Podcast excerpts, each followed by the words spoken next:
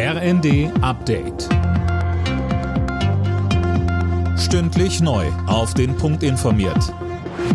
Ich bin Silas Quiring. Guten Tag. Als lächerlich und Tropfen auf den heißen Stein kritisiert der Sozialverband VDK das vom Bundestag beschlossene Entlastungspaket. Beispielsweise sei eine Einmalzahlung von 200 Euro für Hartz-IV-Empfänger mit Blick auf die enorm gestiegenen Preise viel zu wenig, so VDK-Präsidentin Bentele gegenüber dem Redaktionsnetzwerk Deutschland. Heute berät der Bundestag noch über eine Steuersenkung auf Benzin und Diesel sowie die geplante Rentenerhöhung zum 1. Juli.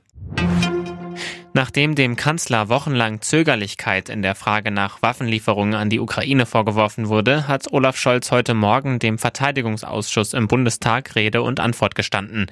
Die Ausschussvorsitzende Strack-Zimmermann war nach der Fragestunde zufrieden. Sie sagte den Kollegen von Welt TV, also es war erstmal ein super Aufschlag, zumal der Kanzler uns angeboten hat, auch wiederzukommen.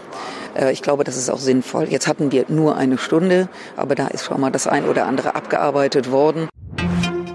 Knapp die Hälfte der Deutschen will das 9-Euro-Ticket für den öffentlichen Nahverkehr nutzen. Das hat eine aktuelle Umfrage ergeben, Philipp Rösler. Genau, da gibt's aber große Unterschiede zwischen Stadt und Land. In den größeren Städten wollen das Ticket fast 60 Prozent der für den ARD Deutschland-Trend befragten Leute nutzen. In kleineren Städten oder auf dem Land dagegen nur 30 Prozent.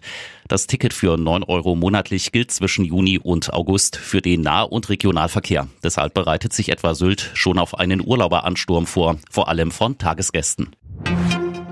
Das Finale des Eurovision Song Contests ist komplett. Am Abend qualifizierten sich im zweiten Halbfinale zehn weitere Länder für die Show am Samstag. Mit dabei sind unter anderem die Favoriten Schweden und Polen.